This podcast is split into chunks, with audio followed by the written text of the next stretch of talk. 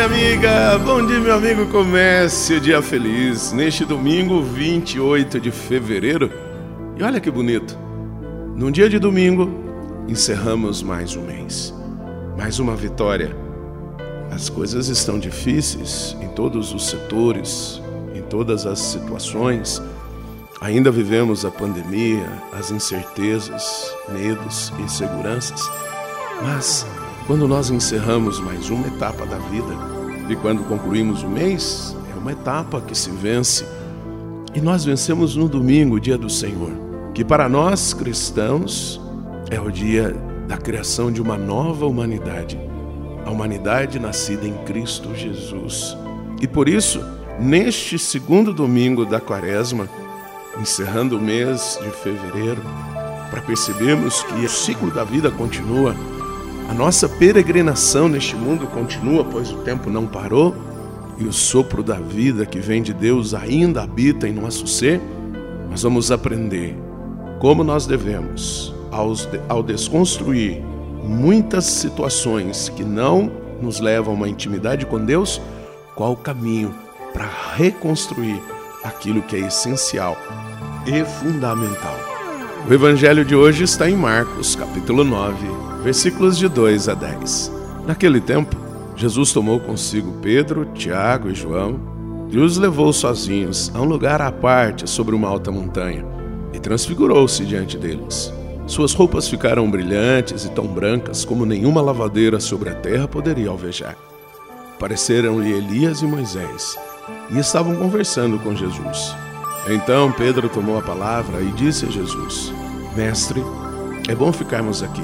Vamos fazer três tendas: uma para ti, outra para Moisés e outra para Elias. Pedro não sabia o que dizer, pois estavam todos com muito medo.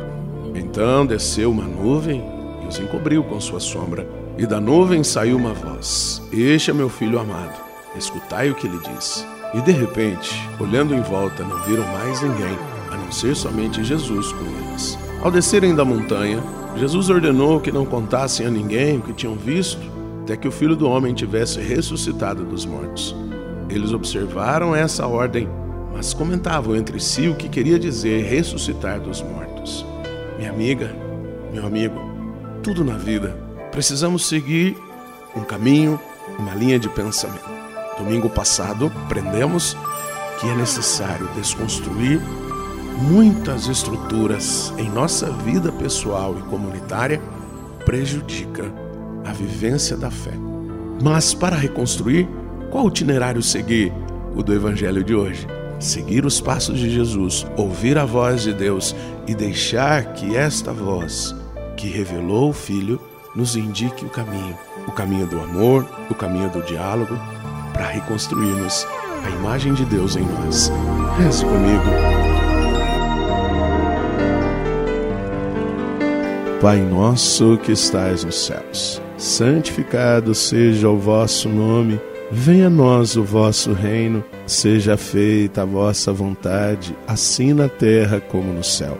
O pão nosso de cada dia nos dai hoje, perdoai-nos as nossas ofensas, assim como nós perdoamos a quem nos tem ofendido, e não nos deixeis cair em tentação, mas livrai-nos do mal. Amém. Ave Maria, cheia de graça, o Senhor é convosco. Bendita sois vós entre as mulheres, bendito é o fruto do vosso ventre, Jesus. Santa Maria, Mãe de Deus, rogai por nós, pecadores, agora e na hora de nossa morte. Amém. Glória ao Pai, ao Filho e ao Espírito Santo. Como era no princípio, agora e sempre. Amém.